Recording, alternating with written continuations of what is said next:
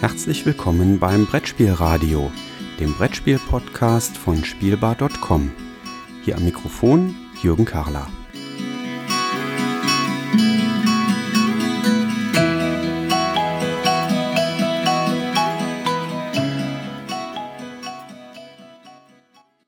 Ja, liebe Zuhörer hier im Brettspielradio, herzlich willkommen zurück.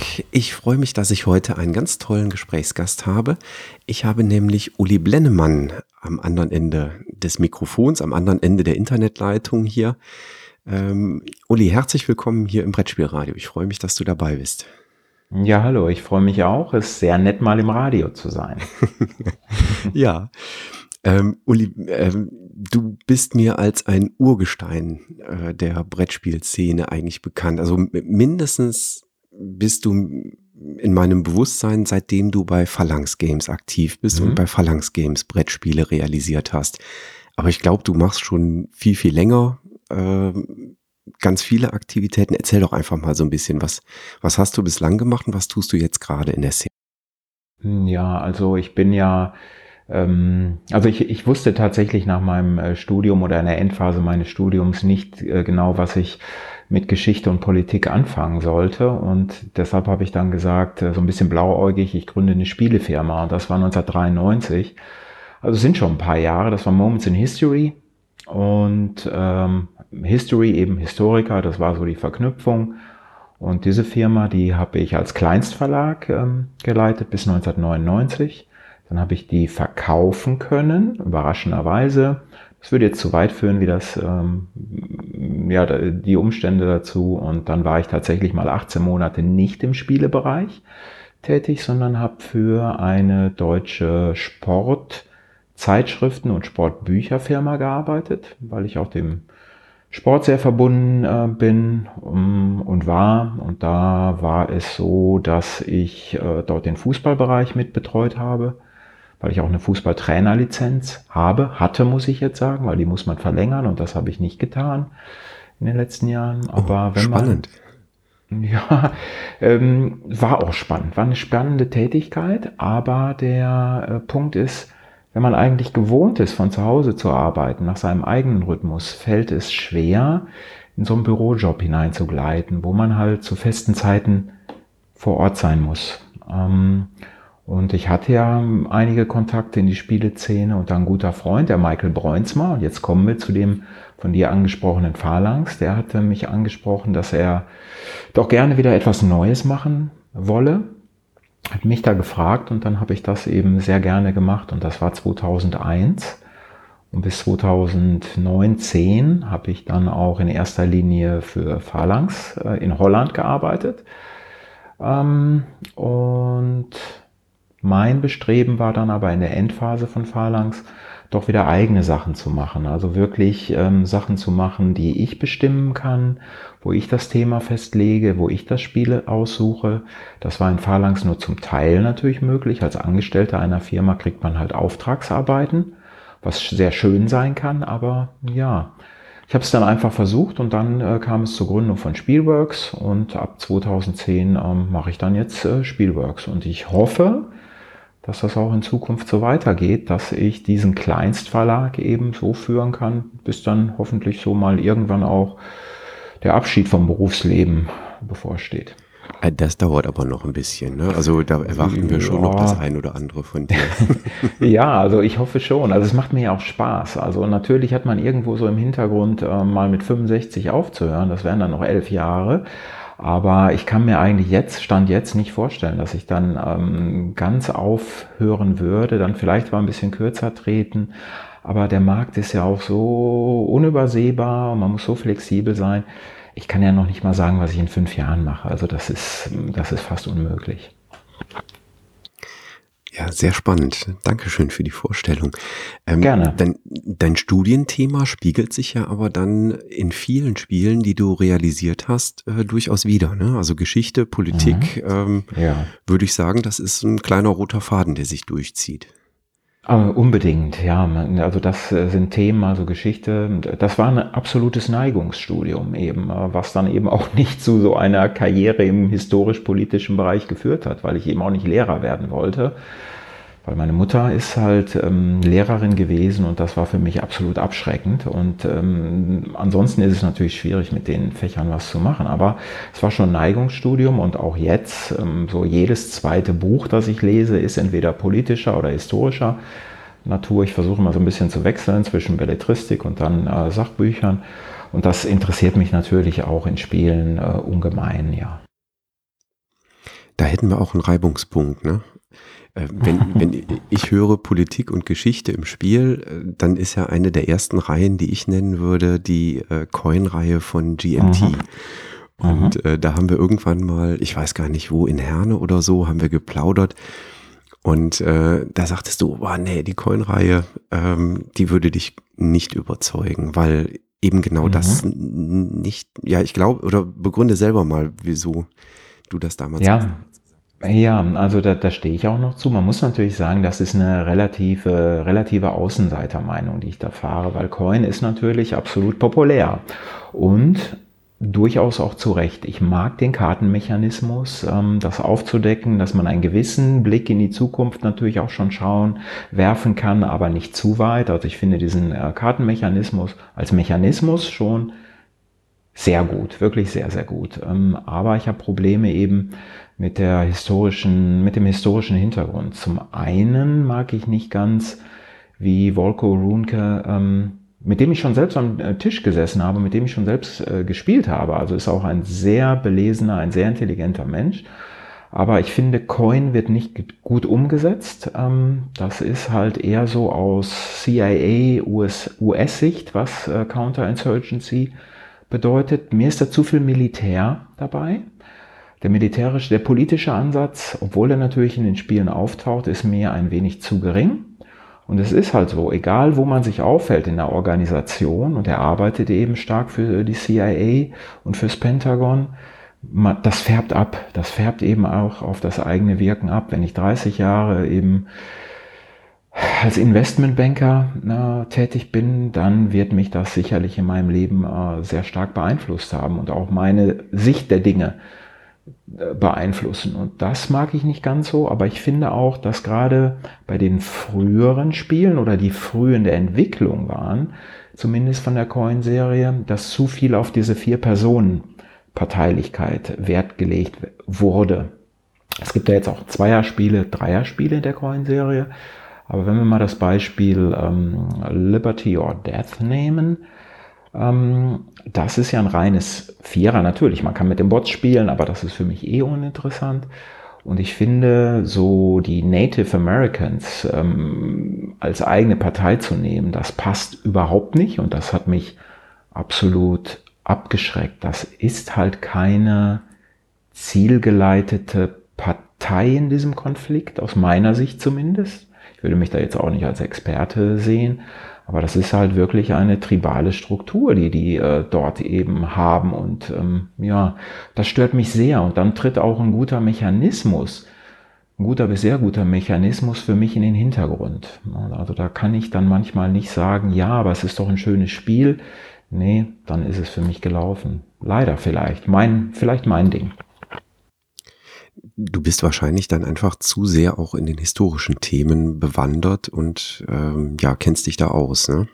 Ja, bei einigen schon, aber ich bin noch nicht, ich will mich nicht als Experte jetzt äh, für nordamerikanische Geschichte des ähm, ja, 19. Jahrhunderts sehen, äh, 18. Jahrhunderts sehen. Sicherlich nicht, aber äh, es ist ja auch manchmal so, bei einigen Themen oder einigen Spielen kann ich auch ganz locker drüber hinwegsehen und äh, bin da gelassener, aber vielleicht erwarte ich auch von einer Serie wie Coin einfach mehr. Und ähm, wenn wir dann auf Cuba Libre mal äh, blicken, also was mich da extrem äh, stört, ist, dass ich sehe, wie die, äh, wie Fidel mit seinen, ähm, mit seinen Mannen da übers, äh, über die Karte zieht. Und das ist, ähm, das entspricht halt auch nicht den Tatsachen. Aber Wer bin ich schon? Also es ist eine sehr, sehr populäre äh, Serie und das äh, erkenne ich auch äh, absolut an. Es ist halt nichts für mich. Ich würde mir da ein bisschen mehr Abstand auch vielleicht von dem einen oder anderen ähm, Spieler wünschen, dass er das besser einordnen kann. Aber da verlangt man wahrscheinlich auch zu viel, weil Spiele sollen ihn schon in erster Linie unterhalten und nicht jetzt äh, Anleitung sein, um eins zu eins Geschichte abzubilden. Aber wäre das nicht eine Chance, ähm, tatsächlich auch Geschichte zu vermitteln über Spiele? Also wäre das so ein, mhm. ein, frommer Wunsch? Also ich fände cool, ähm, ich fände gut, ähm, wenn, wenn Geschichte stärker sich in Spielen auch ja, widerspiegeln würde. Also es ist ja ein Kulturgut. Ähm, ja, Spiele und Kulturgut, da bin ich, äh, das wäre ein anderes Thema. Also das sehe ich tatsächlich aus, aus gewissen Gründen sehe ich das absolut problematisch, die aber du auch gerade angesprochen hast, weil dazu, weil da wenig vermittelt wird. Aber das muss man auch. Das ist wirklich ein Thema für fünf Stunden. Das lassen wir mal beiseite eben. Ähm, aber ja, natürlich würde ich mir das wünschen, dass äh, Spiele stärker herangezogen werden sind. Aber es gibt ein ganz, ganz großes Problem bei Brettspielen, die häufig von Hobby Autoren entwickelt werden. Ähm, nichts gegen Hobbyautoren. Wenn man da viel Herzblut reinlegt, dann kann man eben auch viel erreichen. Aber der Output kann nur so gut sein wie der Input. Und bei vielen Spielen im historischen Rahmen ist der Input einfach nicht gut genug, weil die Leute, weil diese vielen Hobbyautoren ja, ich, ich möchte jetzt auch nicht hier so, so eine akademische Schiene fahren. Ich möchte nicht sagen, man muss Akademiker dann sein, man muss Geschichte studiert haben, aber es hilft, eine gute Recherche eben äh, gelegt zu haben. Und viele der Hobbyautoren, die haben eben drei, vier Bücher gelesen, wahrscheinlich noch nicht mal die äh, im Moment in der Forschung aktuellen und versuchen daraus halt dann das Thema abzubilden. Und das kann nicht funktionieren. Der Output wird dann dem Input entsprechen sodass was rauskommt und was man dann vielleicht vermitteln möchte, fehlerhaft ist. Und das bemängele ich eben, und jetzt sind wir wieder bei der Coin-Serie, auch beim Volko, dass er sehr stark eben aus seinem beruflichen Hintergrund äh, gefärbt ist. Und das ist meines Erachtens, aber wie gesagt, nur meine Meinung, ist das nicht Counterinsurgency.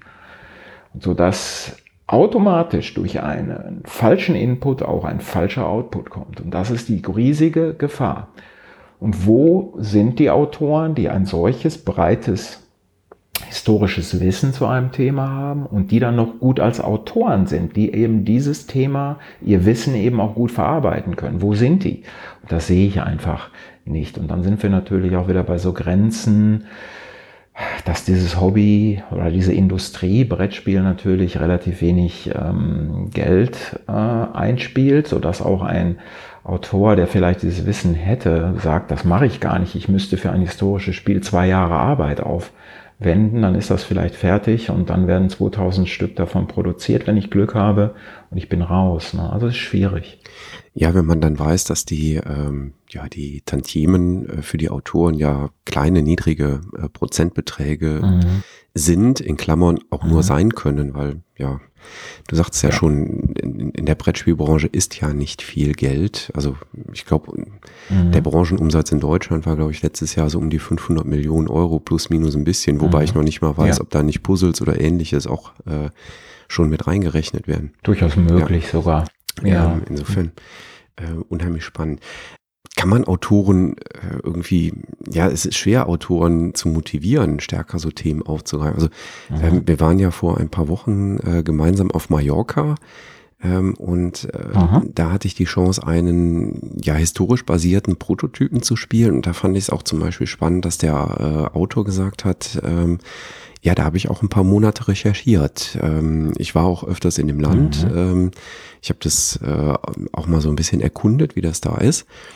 Aber mhm. ich gebe dir da völlig recht, das kann nicht jeder Autor leisten äh, für jedes Spiel und für jedes mhm. Spielthema, ähm, was es da gibt. Ne? Ja, absolut. Ähm, der, es gibt natürlich Ausnahmen, die, die wirklich ein unheimlich breites äh, Wissen haben und das auch umsetzen können. Oder Autoren, die eben in der Lage sind, es sehr gut zu destillieren. Ähm, die haben vielleicht noch nicht mal, es ist ja auch so, ob, will man in eine Makro- oder in eine Mikroebene hineingehen. Vieles, wenn, ein guter Autor, denke ich, im historischen Bereich muss halt viele Sachen abstrahieren und dann den Kernpunkt, der für ihn wichtig ist, herausarbeiten. Ich nenne jetzt mal einen anderen Autoren äh, namentlich, der mir in letzter Zeit eben sehr aufgefallen ist, und das ist der Cole Worley. Und ihm gelingt es halt, diese Dinge, denke ich, auf den Punkt zu bringen. Das mag nicht die Geschichte sein, die man unbedingt ähm, in den Spielen oder aus den Spielen erwartet. Ja, ähm, das sind halt Beispiele nochmal, um nochmal detaillierter zu werden. So ein John Company erzählt halt nicht die Geschichte der Ostindien-Kompanie und äh, sagte halt nicht, so ist es gewesen über hunderte von Jahren, sondern versucht den Fokus eben auf eine anderen, an eine andere Stelle zu setzen. Und das, glaube ich, ist in seinem Fall zielführend, weil es ist automatisch eine moralische Ebene noch über die Spielebene setzt oder in die Spielebene integriert, das ist besser formuliert. Und ähm, zum Nachdenken anregt. Dann weiß ich halt nicht, wie viele Schiffe im 18. Jahrhundert oder na, im 17. Jahrhundert die ähm, Ostindien-Kompanie hatte. Das muss ich aber auch gar nicht wissen, sondern ich weiß, wie vielleicht Handelnde sich positioniert haben. Und das finde ich dann ähm, ist schon, schon grandios. Also vielleicht ähm, muss man auch den Punkt für sich finden in diesen Spielen, wo den Ansatz für einen finden. John Company habe ich zwar hier liegen, aber liegt noch auf meinem äh, äh, ja, äh, Mountain of Shame, nicht mehr Pile of Shame, äh, also ungespielte Spiele. Mhm. Ähm, bei den mhm. anderen Spielen von Cole Worley äh, habe ich auch manchmal das Gefühl, ähm, er achtet sehr, sehr stark auf moralisch motivierte Entscheidungen. Ja. Ne? Also Absolut. auch bei, äh, mhm. selbst bei Root finde ich, äh, le letztlich geht es da mhm. um, um, äh, ja, um das, ja, um Dominanz, ne, in, in äh, verschiedenen Bereichen. Ich, hattest du die, schon mal die Chance, Root zu spielen? Nur in Ansätzen, ja. Ich habe es auf dem Tisch jetzt einmal gehabt, ähm, bin noch in einer Wesselpartie ähm, online äh, beschäftigt, da sind wir aber ganz am Anfang. Und da stimme ich dir absolut zu. Es es bricht ja auch mit Konventionen, was ich sehr, sehr spannend äh, finde. Wenn man das aufbaut und dann die Regeln liest, ach, das sind nette Tiervölker im Wald, aber was machen die denn da? Ja, das finde ich eben äh, unheimlich spannend. Und der, der Punkt Dominanz, der ist, ähm, der ist in seinen Werken eigentlich fast immer vorhanden und auch in einem Spiel, das von außen sich so, so sehr freundlich, nett anmutet und auch das, glaube ich, ist eine ganz, ganz wichtige Sache. Und noch ein ganz kleiner Schwenker zu Root. Es ist ja auch, äh, eigentlich in Spielen ist ja verteufelt, das ist jetzt rein spielmechanisch, dass äh, man so ein Kingmaker-Syndrom hat, dass man einen eben zum König äh, schon machen kann. Und das kann auch Root leisten, aber es macht da, ist da überhaupt kein Problem. Wie er ja selbst sagt, ist das sogar gewünscht. Also er bricht auch mechanisch manchmal mit so Konventionen, was ich auch hochspannend finde, was vielleicht für den einen oder anderen sehr überraschend ist. Ja, ähm, ich muss zugeben, ich war in unserer letzten Partie tatsächlich in dieser Situation, dass ich selber den Spielsieg nicht erreichen konnte, aber je nachdem, wie ich mich jetzt entscheide, hätte entweder der Spieler nach mir oder der übernächste Spieler gewonnen. Und ähm, mhm.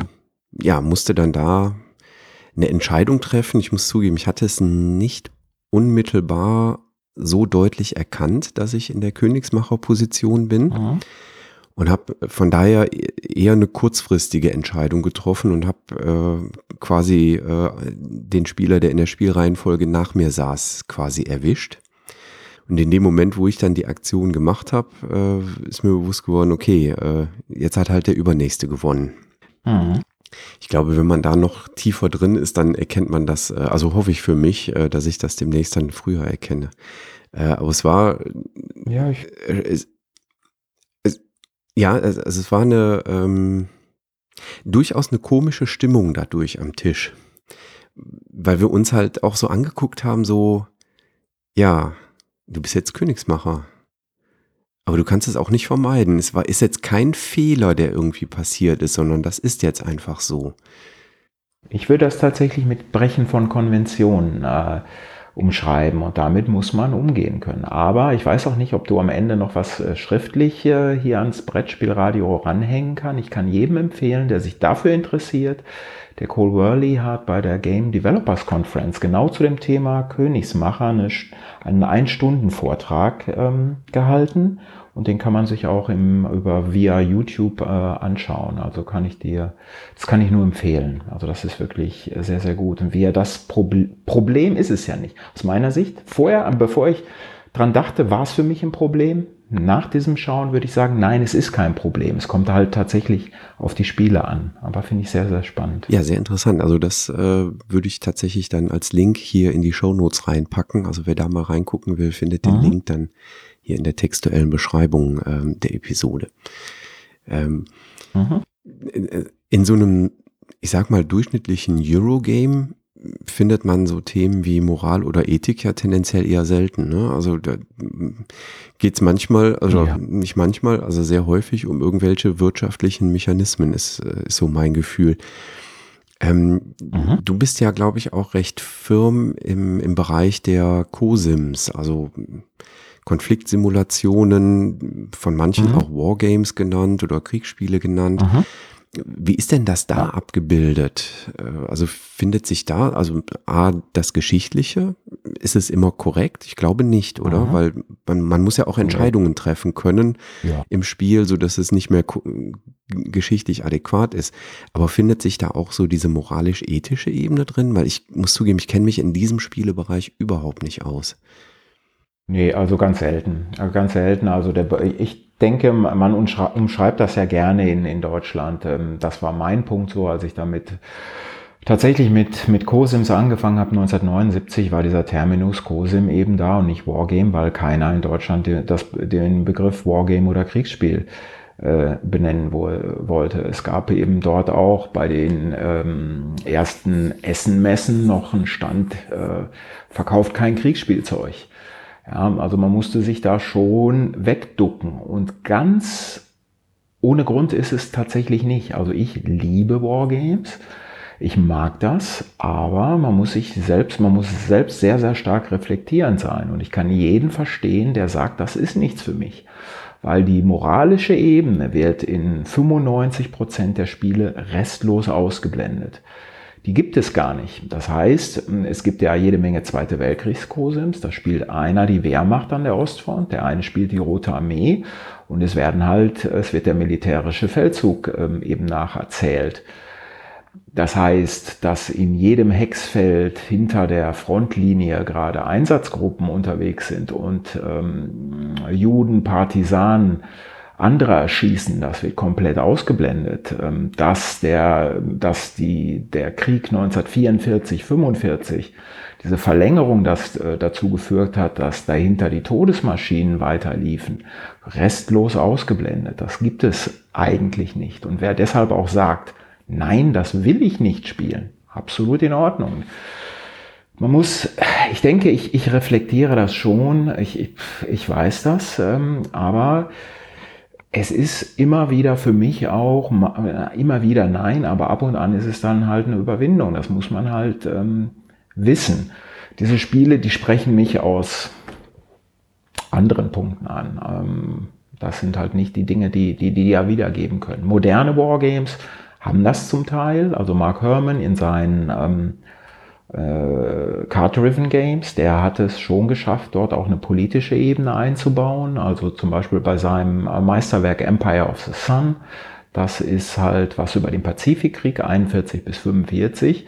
Da geht es darum, eben den strategischen Willen der äh, Japaner zu brechen. Ähm, oder die Japaner eben, die Amerikaner dazu zu führen, dass sie sagen, nee, das ist uns nicht mehr wert, hier den Krieg weiterzuführen.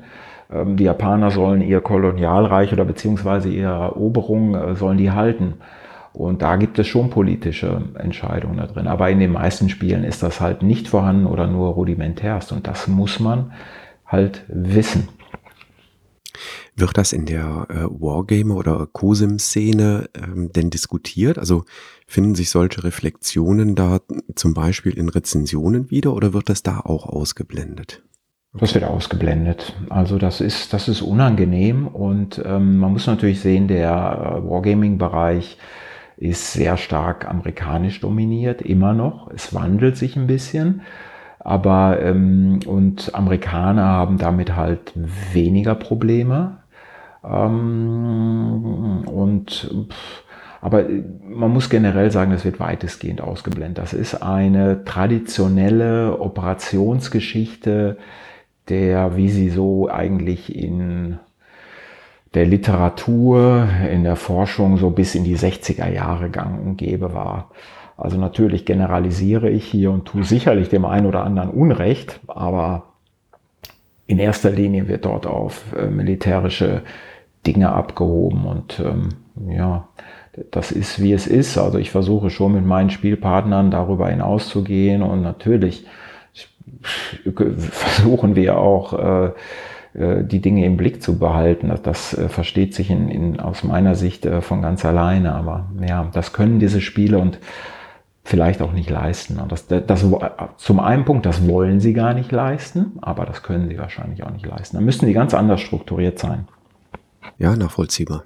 Hm. Siehst du denn Ansatzpunkte, dass Spiele ja da so eine stärker vermittelnde Rolle? Also jetzt kommen wir doch so in Richtung Kulturgut, aber wir können das ja kurz fassen, mhm. müssen ja keine fünf mhm. Stunden machen. Mhm. Aber ähm, würdest du sagen, es wäre eigentlich schön, wenn Spiele da stärker ja. ja so eine vermittelnde Rolle einnehmen würden? Absolut, ja. Ähm, das fände ich schon sehr, sehr wichtig. Ähm, es gibt ja auch ein paar Spiele, eben so ein paar, die wir eben schon hatten vom Cole Worley, auch in Infamous Traffic. Also danach ist man, selbst wenn ich gewonnen habe, ist man schon nach so einer Partie erstmal ein bisschen verstört, was da gerade passiert ist.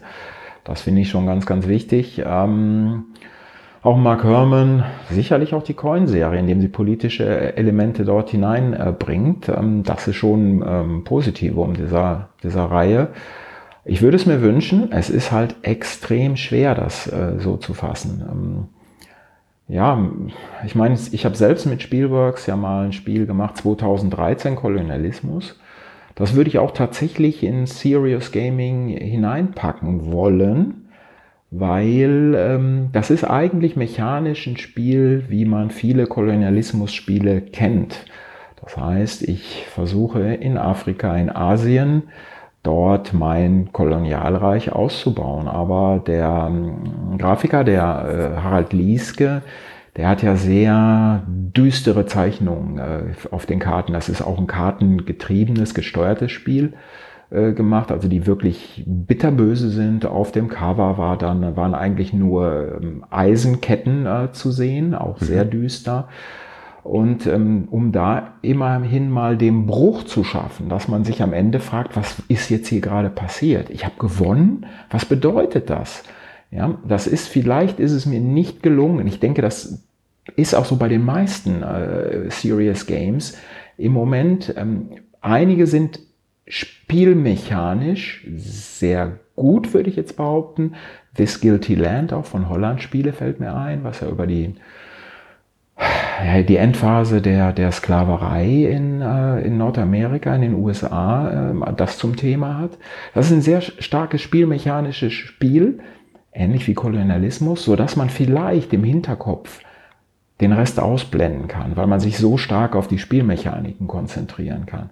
Während andere Serious Games wie das ähm, Holding On, ich weiß gar nicht wie von Hub Games, äh, wie ist der deutsche Titel, Egal, Holding On. Ähm, Auch Holding On, ne? Dieses Billy Care. Okay, ähm, okay. Das finde ich sehr, sehr faszinierend, das Spiel. Das war aber spielmechanisch zu schwach in meinen Augen. Ja, also dass da auch ein negativer Eindruck ähm, verblieb. Ähm, und so ein ideales Serious Games, das schafft es, das vielleicht äh, genauso in Einklang äh, zu bringen. Das würde ich mir mal sehr wünschen, aber das ist eben extrem schwer. Ne? Und ähm, auch dann sind wir wieder in dem Bereich, wo ist der Autor, der das gut umsetzen kann? Wo ist der Verlag, der das eben halt verbreiten kann? Ob äh, ein Spielworks einen Kolonialismus in einer Tausender Auflage macht und dann vielleicht nochmal eine zweite Auflage vom anderen Verlag äh, kommt, das interessiert natürlich überhaupt nicht. Das verpufft. Oder Holland-Spiele, vielleicht sind es 300 oder 500 Stück von This Guilty Land pff, äh, kommt überhaupt nicht zum Tragen. Was das Gute war aus meiner Sicht äh, beim Holding On, dass das im Vertrieb Asmodee war, sodass das eine doch recht große Verbreitung gefunden hat. Auch wenn es vielleicht ein Flop war, aber Leute, Personen, Spieler haben mal gesehen, was Spiele können, was Spiele tatsächlich vermitteln können wenn es dann auch letztendlich äh, gescheitert ist. Und deshalb halte ich dieses Spiel, trotz aller spielmechanischen Schwächen, die es hat, für eines der wichtigsten Spiele der letzten Jahre. Und ich hätte mir da auch ein bisschen mehr Aufmerksamkeit vielleicht dann von, von wichtigen Journalisten im Spielebereich gewünscht. Da ist es gefloppt, hat, glaube ich, bei einer Spielbox ist so abgewischt worden mit einer 4. Schade. Also da hätte man, das muss man auch anders einordnen können. Aber das bin auch vielleicht wieder nur ich. Also ja. Die, die Wahrnehmung, die ich da hatte, war, dass das Spiel schon ein unheimlich großes Interesse äh, erzeugt hat, mhm. äh, als bekannt gegeben wurde, ja, da gibt es so ein Spiel, das hat einen sehr ernsten Hintergrund und mhm. ähm, das bringt diese ja, moralische Ebene sehr, sehr stark in den Vordergrund.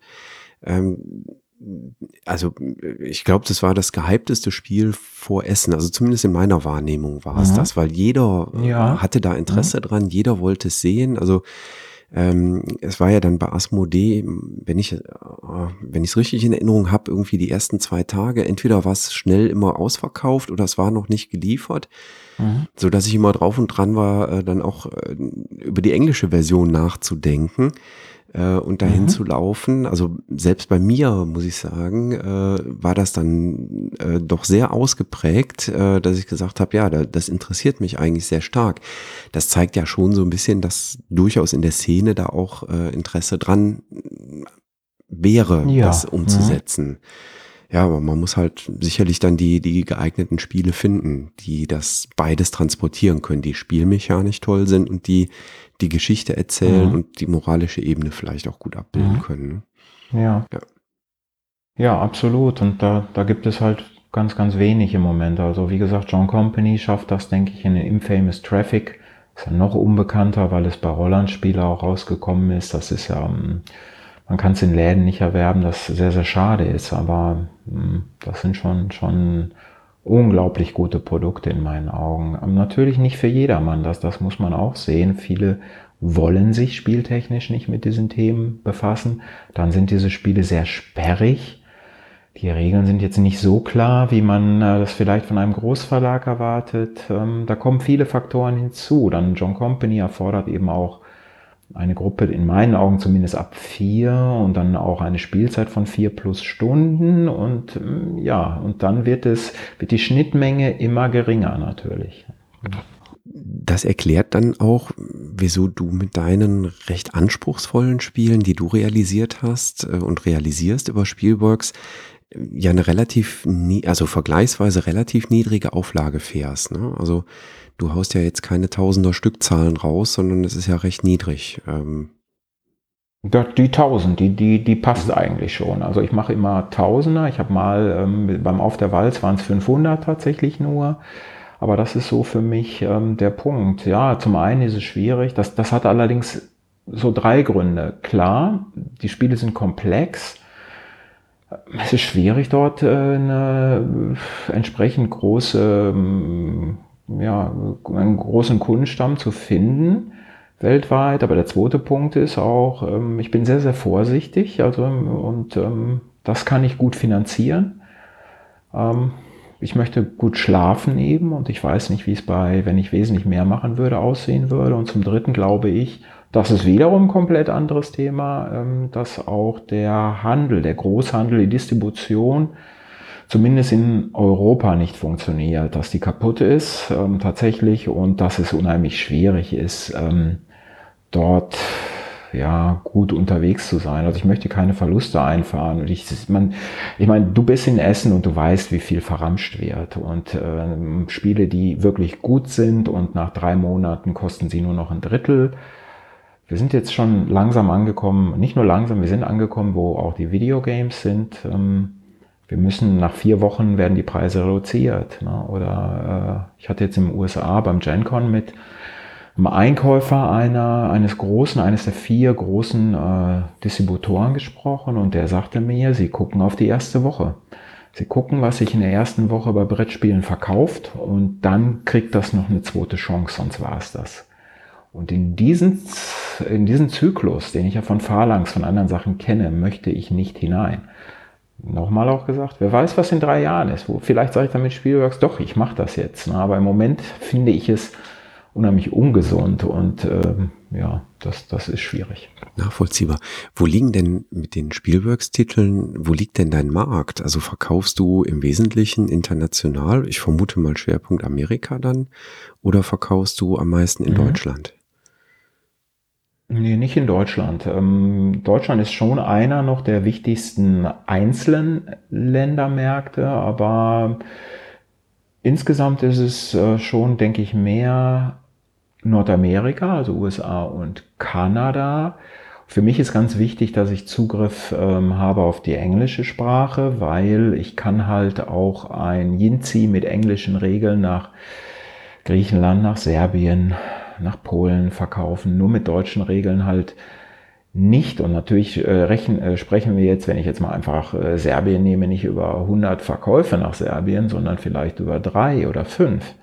Aber das ist dann auch absolut okay. Oder zwei nach Rumänien, vier nach Griechenland und bei 1000 ist das dann absolut äh, in Ordnung. Ähm, ja, es ist, es ist aber erstaunlich, dass das auch pro Titel ein großer Unterschied ist. Also ich kann nicht, nicht immer sagen, da 30 Prozent gehen dahin und 25 hin. Es wechselt tatsächlich. Ich tippe jetzt mal, dass das vielleicht auch dann thematisch begründet ist oder in der Persönlichkeit des Autors, weil der vielleicht in der ein oder anderen Szene stärker bekannt ist oder weniger stark bekannt ist. Das könnte ich mir so vorstellen. Weiß es nicht. Absolut richtig. Nee, so ist das. Genau das sind die Gründe. Mhm. Spannend. Ja, auf Twitter hast du ja gesagt, es wird auch äh, zukünftig noch Spielbergs-Titel geben. Ähm, wir dürfen also gespannt sein. Mhm. Ähm, ja. Wer dem Uli also noch nicht folgt, äh, auf jeden Fall mal bei Twitter reinschauen. Auch da, ich pack mal einen Link auf das Twitter-Profil äh, von Uli und damit äh, Spielworks auch hier unten äh, in die Show Notes. Ich habe hier so einen kleinen Zettel neben mir. Ich habe mir jetzt vier Themen aufgeschrieben. Ähm, wir müssen unbedingt noch mal weitermachen. Sehr gerne. Würde aber sagen, ähm, für heute äh, dir ein herzliches Dankeschön auszusprechen. Das Brettspielradio hat ja so seinen begrenzten Zeitrahmen, den wir jetzt so ein bisschen überzogen mhm. haben, aber ich fand das jetzt so spannend. Da war kein Punkt, wo ich hätte unterbrechen wollen.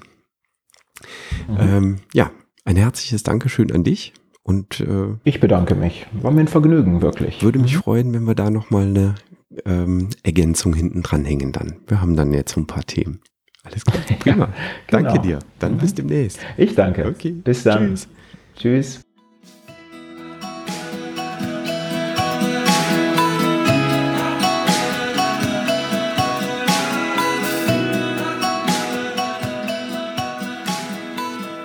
Vielen Dank fürs Zuhören.